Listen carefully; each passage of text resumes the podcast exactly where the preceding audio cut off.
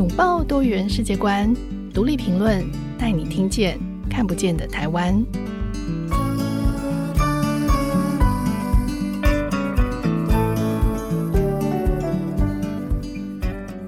各位听众朋友，大家好，欢迎收听独立评论，我是节目主持人廖云章。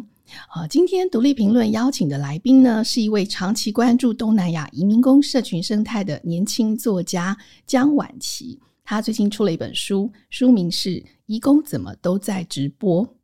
呃，大家也许还记得，两年多前在疫情刚开始的时候，有一位确诊的移工在医院开直播，那他因为玩抖音而受到了批评。那这件事情后来延伸到北车大厅的群聚活动，周日的群聚活动被禁止，那很多人都怪移工很爱玩，上什么抖音，然后遭到染疫，呃，被隔离，都还在直播。可是婉琪对这个事情的看法不一样，他追问下去，然后他开始去深入研究这个移工的直播视窗，那并且他花了两年多的时间写出这本书，所以我们今天就特别邀请婉琪来告诉我们，为什么移工都在直播，他又在直播里看到了什么呢？欢迎婉琪，Hello，Hello，云章老师，Hello，各位听众朋友，好，那呃，其实。婉琪这本书真的写得很可爱，就是你的那个书封和书腰，他们就是呃那个呃伪鱼贩指南的那个作者，嗯、他就说这是一本不控诉的移工之书，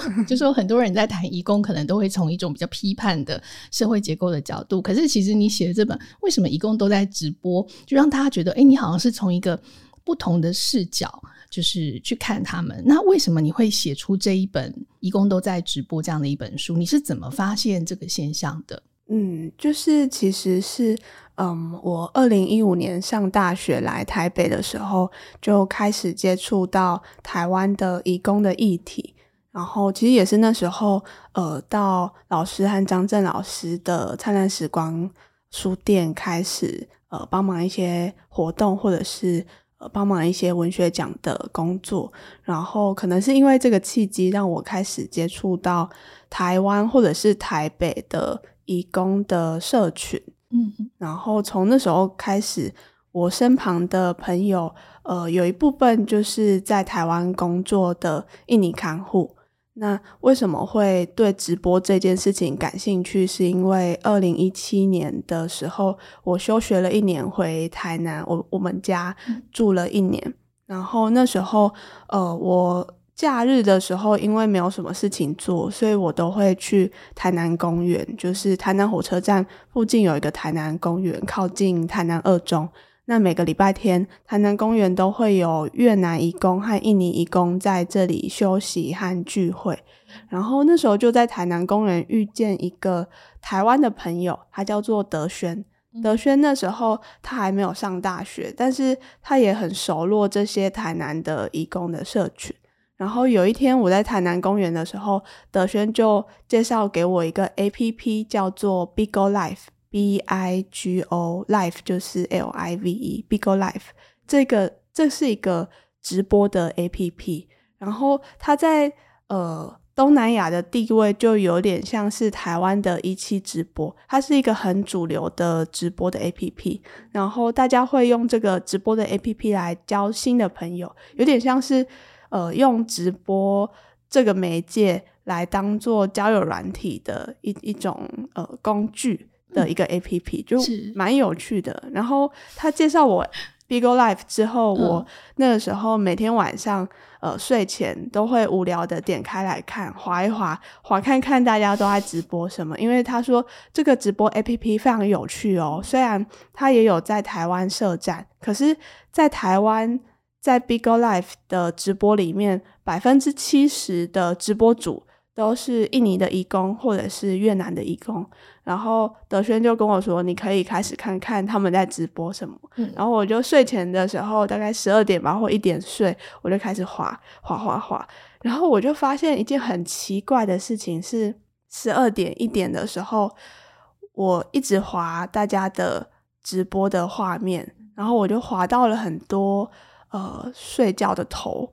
嗯，他们他们在睡觉，然后他们直播自己睡觉。对，嗯，就是手机的荧幕不是长方形的嘛？对。然后这整个长方形的荧幕全部都是他的脸，就是他也没有就是放远，他就是很近很近的在直播自己在睡觉。嗯、然后我就觉得哇，真的是太有趣了，因为每天晚上滑，就是大家都在直播自己睡觉。嗯、然后我就从那个时候开始对直播感到非常的好奇。对，我就想知道，哎，为什么他们这么喜欢直播自己在睡觉？台湾人一般不会做这种事情。是，那是什么原因让他们这么喜欢在这个 APP 里面直播睡觉？睡觉？对，那你后来有找到答案吗？嗯，有。后来其实是我一直带着这个疑问放在心里，然后两年后，呃，我后来转学到正大了，后来就上了一堂方念轩老师的采访写作课。那时候其实就是为了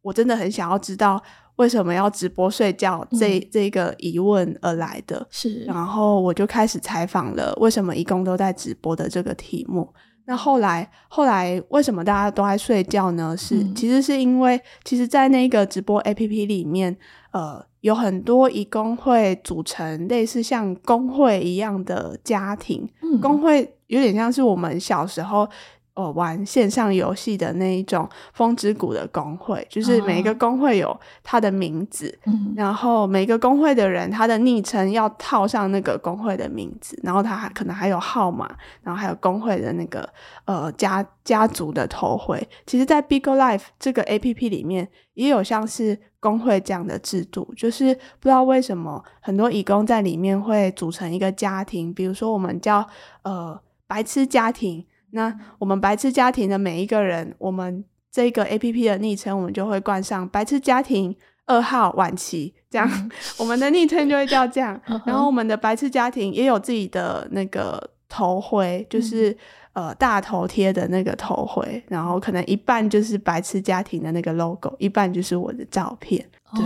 然后为什么会睡觉？是因为很多时候这些家庭会呃在线上挂聊，比如说我的哥哥姐姐、弟弟妹妹，他们都跟我没有血缘，可是我们这个家庭里面的很多义工，可能在工厂工作，可能在照顾阿嬷，我们每天晚上睡前可以上来，然后直播，彼此呃一起讲话，一起聊天。然后为什么会睡觉？其实大部分都是因为最后就聊到睡着了，但我也不会把我的直播镜头关掉。嗯，从那个时候开始，我就对直播这个主题很感兴趣。对，这听起来其实蛮蛮特别的，因为你刚刚提到了家庭的概念。嗯、那我们也都知道，其实大部分的义工都是只身在台湾。那过去我们可能会觉得他们在直播，他们在讲电话，都是跟他遥远的母国的家人在呃连线，然后他们在关心他们的孩子或家庭。可是其实你看到的直播的里面的画面是他们在跟在台湾的其他的义工在组织成一个新的家庭，嗯，然后在里面建立出一种其实没有血缘的另外一种家庭关系，嗯，那他们在这里面，你你觉得这样子的需求是基于什么样子的原因呢？嗯，我觉得是基于在异乡的一种，我有一些辛苦和一些没有办法跟家人真正的血缘的家人分享的东西，我还是需要有人倾听。嗯嗯。就是，其实，在台湾的移工社群里面，就比如说台北车站的周日的社群啊，嗯、很常都会存在这种你你家庭，嗯、就是他们没有血缘，可是因为一群朋友，他们就很常聚在一起，所以慢慢的，年纪最大的那个人就变成了妈妈，嗯、然后大家都会叫他妈妈，然后年纪最大的人的。男朋友就会被叫爸爸，就蛮有趣的。嗯，那就你自己的观察，这样子的家庭关系是呃稳定的吗？嗯，我觉得只在他们留在台湾的时候是稳定的。嗯，因为呃某种程度这很像是我在台湾有一个呃固定的交友圈、固定的家庭圈，然后我出了什么事，我可以找妈妈协助。或者是呃，我很孤单，我就每个礼拜都去找他们就好啦。嗯、我我就跟他们聊聊我的心事。但是其实移工在台湾的年限它是有限制的，嗯、就是看护工最高十二年，那可以再延两年十四年。可是每一个人的他来到台湾的时间都不同，所以其实从二零一五年到现在二零二二年，我身边或者是云章老师身边，应该有非常多的。移工朋友、印尼人，他们是来来去去的，嗯、可能我每两年就要重新认识一群新的朋友，或者是每三年就要跟一群很熟很熟的朋友告别，嗯、所以那个家庭，呃，它是像是一个暂时的陪伴的存在吧。对，我自己其实也蛮就是蛮常看到义工朋友的直播，因为我跟婉琪一样有很多。就是我们认识很多，就是可能在这样的工会里担任类似妈妈角色这种这样子的这种大姐的温达的角色，然后他们每次直播就很多人看，而且他们也真的就会拿出一种这种母仪天下的这种态度，就是跟这些弟弟妹妹或者是呃小小朋友们讲啊，你们该如何如何。那所以我我自己当然也觉得这个它是提供了一些很重要的社会慰藉的功能。另外，我自己的好奇是，除了这样的功能之外，你刚刚讲说，诶，他们都在直播里直播自己睡觉什么？那另外是谁在看这些直播？我也蛮好奇的。就是如果每个人都只直播自己，那他他看别人，他他都在看些什么呢？就是其实刚刚云江老师讲的，我们有一个共同朋友叫布达女士，嗯、就是她的直播比较特别，她是因为她有跟呃。印办 GADE 有一些就是职位上的委托，印尼办事处。对对对，印印尼办事处有一些职位上的委托，嗯、就是其实，在台湾的移工圈子里面，有一些这样的人是他们有被印尼办事处委托要呃为大家服务一些。跟劳工劳资有关的事情，权益的这个宣导，对对对，所以在他的直播里面，很多时候是每个礼拜会更新最新的劳动权益的讯息。那这个时候的直播就是需要这些资讯的人来看，因为有的时候中介跟移工不一定是资讯透明的，然后就很需要这样的同乡人去发布或者是分享比较透明一点的资讯。那这个时候就是需要这些资讯，或者是诶，我知道他有跟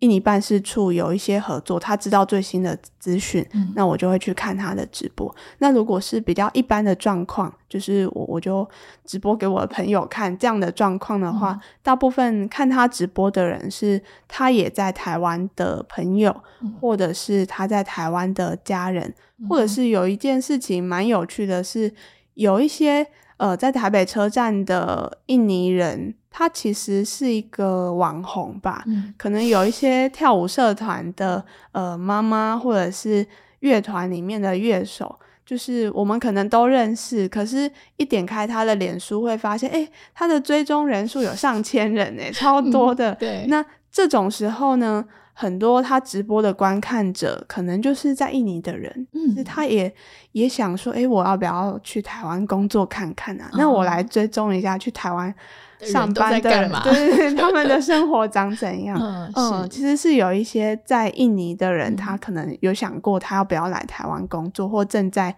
申请，他们也会看这些直播。所以这些直播的义工很有可能也就是不小心他就变成当红的这个直播主。其实我们前一阵子也访问过，呃，吴英姐，就是在一年吴英姐，她就说台湾有一些很厉害的钓鱼网红，他光靠钓鱼就收获了上百万的这个流量，然后也非常多人追踪他们。的确是哦，就也很多人会好奇说，对啊，在国外工作是怎么一回事？那。同样的，就是你你自己在书里，你其实访谈了很多的义工，然后你也跟他们，其实你从二零一五年，然后一直到现在，其实你跟他们的互动理解也是蛮多年的累积。那在你自己的这个理解里面，在手机直播软体出现之前，义工们他们是怎么交朋友的呢？嗯，手机出现之前，其实大家都是用比较纸本的文书在交朋友，就是其实跟台湾人也很像诶，就是台湾早期有一本杂志叫做《爱情青红灯》，嗯，然后它就是一个让大家可以交笔友的杂志，还有台湾早期。呃，大家在交友的时候，我听说好像是《皇冠》杂志也有交友版吧，嗯、就是大家都可以交笔友。嗯、我后来其实书中有访问我的妈妈，我问她说：“哎、嗯，移工早期好像会用杂志来交笔友，哎，妈妈你有笔友吗？”我妈妈说有、欸，哎，那个年代很多人都有啊。嗯、呃，所以其实，在早期，呃，台湾大概是九零年代引进外籍移工，然后其实从二零一五年、二零一六年开始。就有专门为了这些移工而设置的多语杂志，例如说，二零零五年，就是菲律宾新住民内内后，他就创办了第一个给新住民和移工的多语杂志，叫做《The Migrant》。然后，二零零六年，印尼华侨曾国荣和谭云福他们就创创办了《英泰》，是一个印尼语杂志。然后，同时间的印尼语杂志还有呃《Indoswala》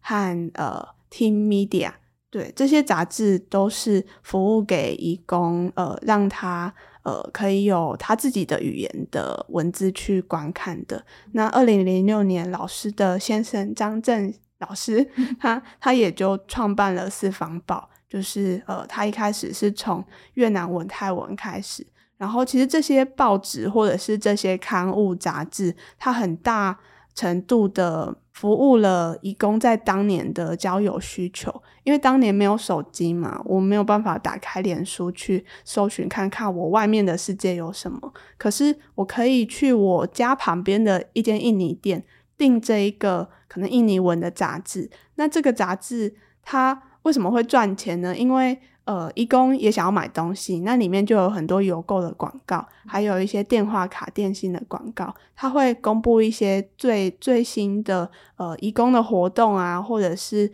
呃义工如果在。母国，我在一个中介公司的培训中心，我认识一个好朋友。嗯、然后我来台湾之后，我跟他失联了，我想要找他，我可以写信去给这个杂志说，诶，我想要找谁谁谁，然后他就会帮我刊登我的资讯，说，哦，我是谁谁谁，我想要找谁谁谁。然后也有一些是蛮单纯的交友，我就寄一张我的照片，然后写我的兴趣是什么，然后我的生日是几号，这是我的电话号码，然后我住在哪里，我想要交什么样的朋友。那这个时候就会有很多人看到杂志的时候就会写信给他，这是一种网络还没有普及的交友方式。对，我觉得这。我刚好那个时代有经历过纸本，然后到手机的时代，我就发现其实这中间，呃，那个想交朋友这件事情的这个欲欲望还是还是非常多的，还是大家就是真的很愿意。然后，可是同时也发现，就是那个等待的时间不一样，因为纸本其实比较慢，那手机是比较快的，所以大家在手机时代和纸本时代累积的朋友，就是到了现在回头来看，就会觉得还是有一些。些差别，就就我自己的观察，对，我我觉得这个蛮有趣的，就是呃，当年有很多我们我也是透过报纸认识的一些读者，然后到现在其实我们也还是朋友，但是已经就是回到这个网络上了，就是在脸书上面，然后这种互动是因为你有了前面这样子的关系，你到后面的。呃，信任度其实是比较高的，但如果是都在网络上认识，我后来就有发现，其实，在网络上的一些关系，它其实可以建立的很快，但它好像有的时候它也会这个粉碎的很快，因为对，就会当然我们也会遇到一些奇怪的事情，嗯、对对对对。婉琪的这个观察很有意思，因为我有看到你，你有访谈了一些过去在纸本时代做。这个义工杂志的人，然后到现在透过义工社群，就是呃不变的需求，就是他们还是很想要认识外界，然后想要认识更多的朋友。那我们先在这里先稍微休息一下，稍后再回来听婉琪说更多的故事。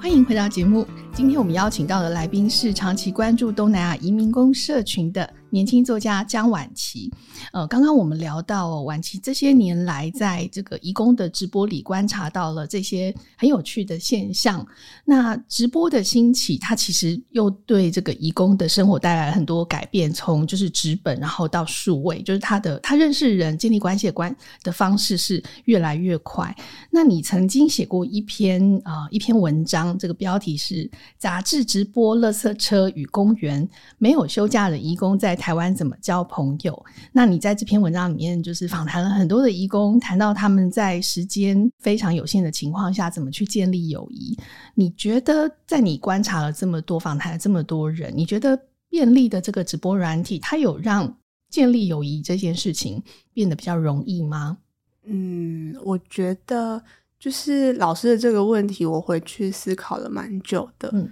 然后我觉得我现在的想法是，其实因为我觉得任何一种交朋友的方式，不管是实体的，他去公园认识一个朋友，他提早十五分钟去等垃圾车，跟这些朋友聊天，或者是他在 APP 认识了一个网友，或他在脸书认识了一个共同朋友。交朋友的本质其实好像也都没有变，就是其实我觉得交朋友或者是交到知心真心的朋友这件事情本身就不是一件容易的事情，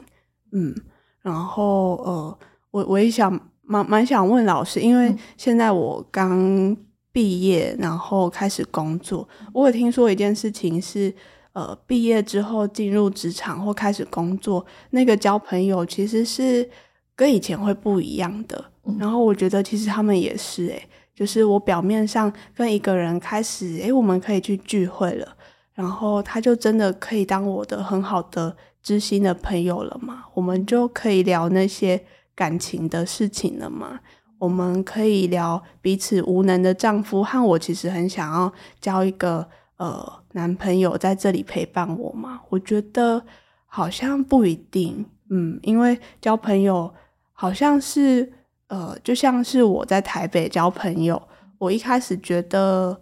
刚来台北的时候，现现在台北女子图鉴蛮红的。刚来台北的时候，我确实对台北人有一些偏见，嗯、就像是什么样的偏见？呃，就是很冷漠啊，然后就是会很追求你是不是一个厉害的人，然后你如果是一个厉害的人，我才想要跟你交朋友。我一开始上大学的时候，对台北人的偏见是这样的，可是我后来发现，诶，好像不是，诶，就是确实是会有这样的台北人，可是也有这样的台南人啊，嗯。嗯，对，后来比较发现是台南人哦，对对对，我是 我我跟他的背景很像，很像，对，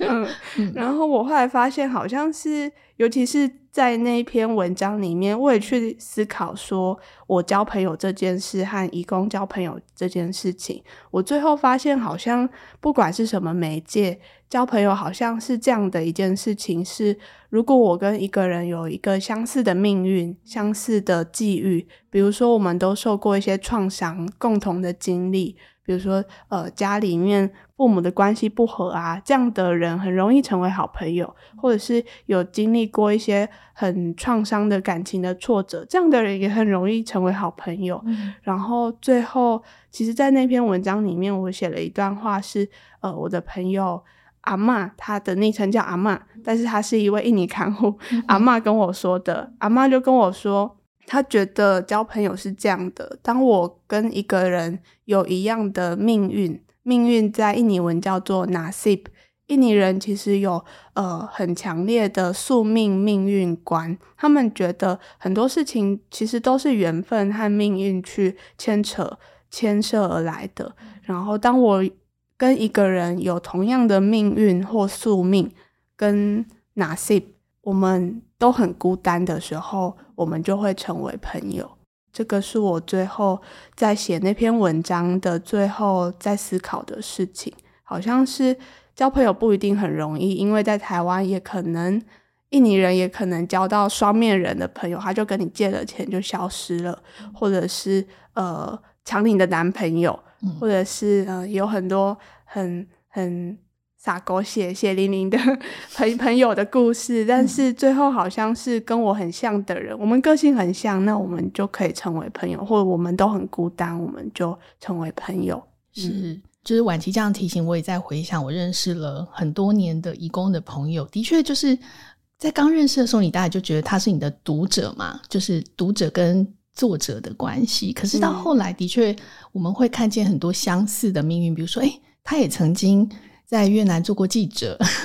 然后他也是个文字工作者，然后他就会说，他甚至会跟我们的越南主编说，如果我今天有你的条件，我也是一个一个外配在台湾，我觉得可以做得比你好。我就想哇，这样呛跟他呛声。可是的确，他就会在类似的处境中看见，就是我没有这样的条件，但如果我跟你却有类似的背景。那我们只是来自不同的国家，所以我们也许有一些地方是可以有共鸣的。所以他后来甚至帮我们做了很多调查报道，然后再跟我们讨论很多工作上的事。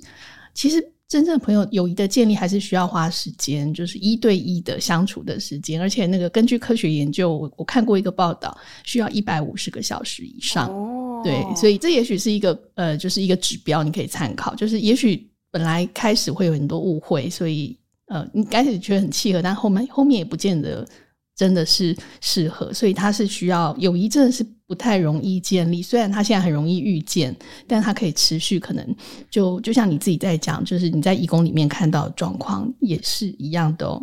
那我自己在看你这本书里面，还有一个我觉得非常有趣的地方，嗯、就是你在书里写了一段向神明爷爷问问题，嗯，就是你对，对你发现自己在这个访谈义工的故事当中，你发现了有一些。好像不符合社会观感的一些东西，然后可能有些难以启齿。那你也觉得你问不到，因为义工可能也不会告诉你，所以你就跑去问了神明。嗯、我觉得这一段实在是太太可爱了。你可以谈谈这个过程吗？嗯，好啊，就是刚云章老师讲到的一些，我觉得我问不到的问题，大概是说，就是其实这几年我在义工的社群里面观察到一些所谓主流的社会会对他有道德瑕疵偏见的事件。例如说，刚讲的在台湾交男女朋友，但其实我还有老公或老婆婚外情的故事，或者是呃，之前在台北车站，我常常看见一位朋友。她一开始是看护，然后后来她交了台湾男朋友，她男朋友很有钱，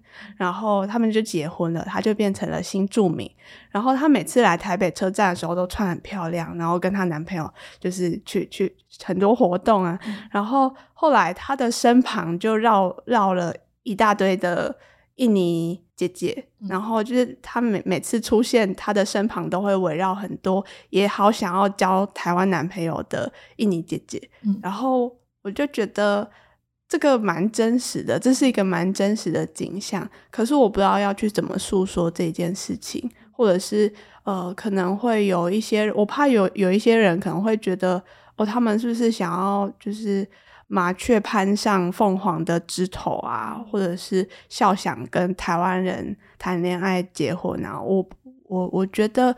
那样的现象很有趣，可是我不知道要怎么去讨论这件事情，或者是呃去面对这件事情的梳理和理解。所以我就去问了神明，嗯，然后会会跟这一位神明爷爷认识，其实是因为呃我的大学同学他们家在屏东的长治，然后他们家就刚好开了公庙。就是一间家庙这样，他妈妈就在年轻的时候，这一位神明叫南天李府三千岁，他是一位王爷，我都叫他千岁爷爷。然后这个千岁爷爷，他就在他妈妈年轻的时候就呃托梦和告诉他说，你要帮我开一间庙。然后后来就是妈妈就慢慢筹钱募集资金，就在他们家开了一间家庙。平常的时候，其实都会有信众去问事，问说：“哎，我儿子最近生病啊，要怎么办？”或者是：“哎，我的太太好像被卡到了，身边你可以帮帮我吗？”然后，或者是其实也有一些比较通俗的问题。我同学说，呃，有三种问题最常被问：第一个是感情的问题，第二个是工作的问题，第三个是健康的问题。这样，嗯，嗯，对。然后，呃，其实我也有曾经去问这一位神明我自己个人的一些问题。然后就在问那些问题的过程中，诶，我发现神明的观点其实很有趣。就是我不知道该怎么讲那种有趣，就是因为我在思考说，当我们人很难跳脱人的思考方式去理解很多事情的时候，那时候我去找神明爷爷问事，他给我的答案给我一种感觉是，诶，他的他的看事情的想法很有趣，我可能会被某一个选择困住，可是他会给我另外一种。呃，视角的观点去看这件事情，然后我的那个困难可能就解开了。嗯，嗯，然后就在我有一次问世的时候，我忽然就呃跟神明爷爷说：“神明爷爷，那个我最近在写一本书，嗯，然后我我真的有一些问题，我真的感到很疑惑。”我下次可以来访谈你吗？嗯、然后他说：“哦，好啊，当然好啊，你你你下次再跟我约时间这样。嗯”然后我就很幸运的能够访谈到他。嗯嗯。然后在访谈的过程中，我确实也问了一些像是刚刚讲的，我的朋友身旁都围绕着一群也想要跟台湾人恋爱的呃印尼女性的问题。那问神明爷爷，诶，他怎么想啊？他怎么想这件事情？然后他就说：“哦，这件事情啊，其实就是。”那群女生就看到你的朋友她过得很幸福，她们也想要过这样幸福的生活啊。然后我就忽然顿悟了，哦，所以所以是他们看到她的生活很开心，所以他们也想要这样嘛？然后神明爷爷就说：“哦，对啊。”对啊，就是这样子啊。然后刚刚云章老师讲到的，呃，台台北、新北、桃园有很多优秀外劳的奖项，可是我一直都会有一个心中的疑惑是：诶，这样呃，颁奖给这些所谓政府或评审认定的优秀外劳，是不是就直接定义了说好的外劳是什么样子，不好的外劳是什么样子？那不好的外劳，他。这个人就真的不好了吗？就是为什么要去定义这件事情啊？然后神明爷爷给的答复，我觉得非常有趣。他说：“哦，所谓优秀都是好的啊，就是优秀的外劳和优秀的台湾人都是好的啊。”他说，他很直接的说：“哦，我们就奖励这些优秀的，让这些不好的看到，然后他们可能就会在心中去思考：诶，我是不是也可以跟他们一样，或者是我可以稍微。”改变一下我的想法和作风，嗯，我觉得在神明爷爷的访谈之中，他的观感是非蛮宽容的，嗯，或者是他有点像是我在跟一位有智慧的长辈聊天的一种感觉，嗯、是。是，对，因为我看到你问这个问题的时候，我也觉得很可爱，就说我在猜测晚期会这样问，就说为什么要。特别标举某些人是优秀外劳，那代表没有得奖的人就不优秀了吗？嗯嗯，那可是就是神明给你的回答是说，没有啊，我们表扬这些好的人，是因为希望让别人看到他如何好，那也许就可以呃投射就是。见贤思齐嘛，也许我我也可以变成一个很好的人，或者我已经很接近他，但是我只是还没有被看到，就是他有一种正面的效果。所以就是晚期本来担心的是贴标签这件事情，可是你就有了另外一种视角来看待对，就觉得很有趣。嗯嗯，然后我也觉得我去访谈神明这件事情是一件让我非常开心的事情。嗯，因为因为。就是这整本书我，我我我都是一直去某一个地方，或者是去找某一个人去做田野调查，然后可能花一段时间跟他相处，写出一篇故事。是可是，就是我觉得访谈神明的这一篇哦，我是用逐字稿的方式，让神明爷爷的话可以就是比较完整的 让大家看见。嗯，嗯，我觉得这一篇是。我很开心，我能够有这样的经验呢。嗯、其实，虽然呃，表面上我写了一本书，可是我觉得我更开心的是，因为这本书我有很多很有趣的经验发生在我的生命里面，在这两年，嗯、尤其是比如说。一位大学刚毕业的记者或自由文字工作者，他因为生命里的疑惑，然后他要写一本书，他去访谈的神明，或者是呃，其实也有某一个时刻，我觉得很喜欢，是呃，我里面有一篇文章叫做《关于爱情》，嗯，我就访谈了两位朋友的婚外情的故事，嗯，然后。因为我在社群的角色里面比较是一个妹妹，所以其实我觉得这个身份蛮好的。嗯，就是我就去访谈一位认识的愚公大哥，他呃，他两千年就来台湾了，然后我就问他。呃，他的婚外情的故事和他怎么看待感情的？因为我刚刚说，诶，那个大哥，我在台北呢，访谈很多看护，他们都是女生，他们都说男人很烂诶。可是我觉得，呃，我如果只有听女生的说法，好像不太公平。嗯，我好像也要听一下男生怎么想的。男生是不是也有一些呃苦衷嘛？或我不知道，我想要听听男生的看法。嗯，然后他就很爽快的答应我说：“好，你来问吧。”嗯。然后就就当我跟他和我的一个朋友雨珍在一个小小的休息室里面，我们天真的问着他：“诶，为什么会出轨啊？出轨就代表你不爱你的老婆了吗？”我觉得那个画面是我非常喜欢的，就我我很喜欢有这样的机会，可以呃，因为这本书的写作，然后访谈我原本的生命里面我不会做的事情，就访谈一位愚愚公，他为什么会。在这里交女朋友，嗯、然后为什么大家会出轨？出轨就是代表不爱你老婆了吗？或者是诶、嗯，在台湾的恋爱世界长怎么样？然后他就很开心的跟我分享了很多很有趣的故事。是是，对，这真的非常有有意思哦。对，我也觉得，因为晚期这个妹妹的身份就是很年轻，然后你在这个社群里面，其实跟大家有一定的信任关系，所以其实你会得到一个可能一般的资深记者都都得不到的很好的位置，他们可以很放心的把很多事情告诉你，然后可能也就是对你也是有一定的信任跟爱护在这里面哦。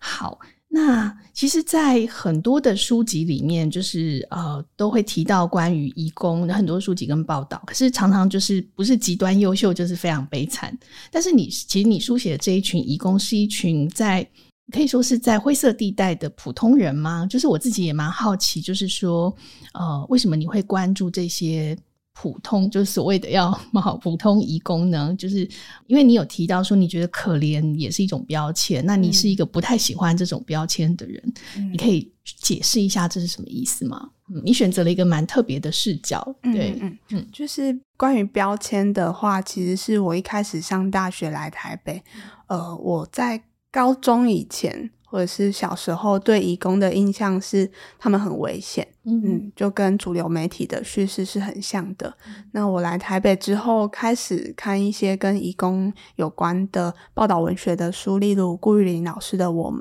然后我开始看到一些辛苦的故事。那个时候，我觉得移工很可怜。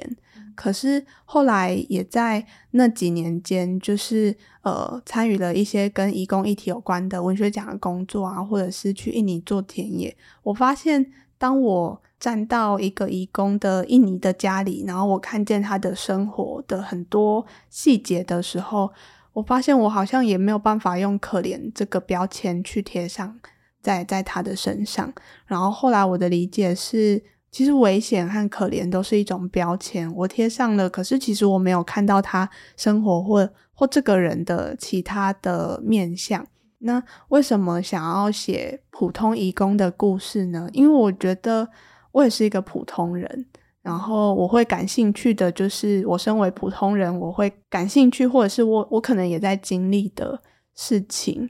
然后，其实两周前，我的编辑跟我说，呃，很多人会说议题议题，可是议题这一个字好硬哦。嗯、其实议题它就是一群人的烦恼，诶，对亲情、对感情的烦恼，或者是对生命、对、哦、我好没有自信哦的烦恼。然后我在呃这几年间，我的朋友们看到他们身上的烦恼，其实也就是这些普普通通的烦恼。这些普普通通的烦恼，可能呃建立在一个他们是一个什么样呃位置的人，他们是一个移工，然后是蓝领。可是在这个位置里面，呃，他如果用人类学的角度来看，嗯，我常常会觉得社会学可能给了很多人社会的架构，他在社会架构的那个钢筋的世界里面，他是被压在最下面的一群底层的人。可是，如果用人类学的观点来看，去参与他们的世界，会发现，诶，那个呃结实的钢筋，它其实也会有裂痕。那裂痕裂出的，其实是一个以他们为主体的很美丽的世界。然后，为什么是普通人的故事？我觉得是因为，嗯，在那些很普通的生命里面，我也可以感觉到他的某些部分跟我是很像的。例如说，呃，刚刚有提到一位朋友叫阿妈，嗯，然后我问阿妈，呃，他呃，为什么很多印尼人在这里会交一个男朋友或女朋友？阿妈就跟我说，哦，很简单哦，一个原因是因为性的需求，一个原因是因为他发现他或者是他身旁的朋友在跟家人的电话里面谈论的东西，逐渐只剩下钱。嗯嗯，他们的关系就渐行渐远了。然后阿嬷有三个小孩，他最大的小孩跟我一样大，然后他最小的小孩好像还在读高中。他说他每次跟他最小的小孩打电话的时候，呃，对方接起来说：“哦，妈妈，我现在在坐公车，我等一下回家再打给你。”可是当他坐完公车回家了，他的小孩已经忘记打给他了，嗯，然后他就有某种失落，然后他就也比较少。打电话给他的小孩，然后那时候我听了这句话，我就在他面前，然后我的心里面其实在想的是：哦，我也是这样诶、欸。嗯、呃，我来台北之后，我妈妈很多时候都会打给我，可是我每次接起来，我都说：“哎，妈妈，我在干嘛？我在工作，或者是我在做捷运。”我我我我晚点再打给你，可是我我真的会忘记打给他，嗯、然后或者是妈妈有时候听到说哦，我在工作，他会在心里面觉得哦，那我不要打扰晚琪好了，就是我我先不要打扰他，等他主动打给我，可是晚琪不会主动打给他，对。我真的会忘记要打给他，嗯、然后我就觉得我其实跟这些故事里面的人发生的事情是很像的。是，然后其实在这本书的访谈里面，在这些普通人的生命里面，有很多淡淡的遗憾。嗯，就是有一个故事是最后没有写进去，但其实有访谈到的是一位呃在台中的大姐。然后他长期的照顾他妈妈，然后妈妈有一个看护，但是看护年纪很轻，所以看护看到诶妈妈的状况，其实每一天都有剧烈的变化的时候，看护其实很慌。嗯、那这个大姐其实她长期的都承接了妈妈的照顾的责任。大姐也有一位男朋友，一位伴侣，可是大姐现在呃年纪大概是。中年的角色，可是他们一直没有结婚，因为他要担起照顾妈妈的这个责任。然后就在这些的故事里面，有一些淡淡的遗憾，但也有一些淡淡的快乐。其实我昨天又看了这本书的一些章节，有一位朋友叫做达里，他在台湾工作的时候照顾一位阿嬷，阿嬷呃，他后来得癌症就过世了，但是在阿嬷癌症。癌症的时候还在的时候，他们常常一起去公园跳舞，然后阿嬷也邀达里一起跳舞，就动一动啊，流汗，这样比较开心。然后因为那个领长的阿姆，他觉得外国人不能跳舞哦，然后那个阿嬷还为了这件事情跟领长阿姆吵架，然后达里就说：“哦，我觉得很好笑。”嗯，就也有一些。这样淡淡的快乐，虽然这些淡淡的快乐可能、嗯、呃经历一天，或者是今天看了这这一段文字就会忘记了，明天又要面对明天的烦恼。可是就是这些淡淡的遗憾和淡淡的快乐，它串联了每个人很普通的生命。对，我觉得晚期的这本书，它很可贵的地方就是它用一种很平淡、很可爱的语气，那我觉得是不带呃不带刻板印象的评价，在为我们叙说，就是。呃，晚期看见的移工的直播，以及其实直播之外的真实的故事。那其实移工们就在我们的身边，可是大部分人其实不太有这样的机会，呃，跟信任的关系可以进到他们的这个另外一个平行时空去，呃，感受。所以今天很谢谢婉琪跟我们分享了这么多，那也谢谢大家的收听。婉琪最后呃会想要告诉我们，就是关于你希望这本书可以带给听众什么样子的视野吗？我觉得可能是，就是我们过去在看移工的故事的时候，其实，在媒体上或者是不同的报道文学中，很常看到，呃，刚云章老师讲的所谓励志动人的故事，或者是刻苦可怜的故事，这两个极端的光谱。但我觉得，呃，正是因为我也是一个普普通通的人，所以我会对，诶为什么他要直播自己的大脸在荧幕里面睡觉？这些很有趣的事情，呃，感到好奇。其实我觉得普通人的好奇大概就是这样吧，嗯、就是会对那些普通的生活里面的有趣的小事物感到好奇。嗯、然后，呃，我之前听一场演讲的时候，顾玉玲老师他曾经有说，他其实不太相信同理心，因为说有同理心，呃，这一群人或或我。我们的生活还是在两条平行线，他比较相信好奇心，因为好奇心会让平行线有交汇的可能。然后我觉得可能就是一些生活里面小小的好奇，会让我想要写这些东西。然后其实我也看见我自己。一直都没有打电话给我妈妈，然后，嗯，我最后其实有在书里面写我妈妈的故事，嗯，然后也因为写这本书的关系，我开始会试着鼓起勇气打电话给我妈妈，嗯，哇，这是很非常棒的一个收获，就是你自己在从你的书写里面，呃，展开了行动，就是你看见了一共的故事，然后你也看到了自己。好，今天非常谢谢婉琪跟我们分享了很多义工以及婉琪自己的故事。那也谢谢大家的收听。如果大家喜欢我们的节目，可以在收听平台上给我们五颗星留言，或是写信跟我们分享你的看法。如果你身边有义工朋友的生命经历，也很欢迎留言给我们。那这集的节目就到这里。独立评论下次更新的时间是十一月十八号，请大家记得准时收听。我们下次见，拜拜，拜拜。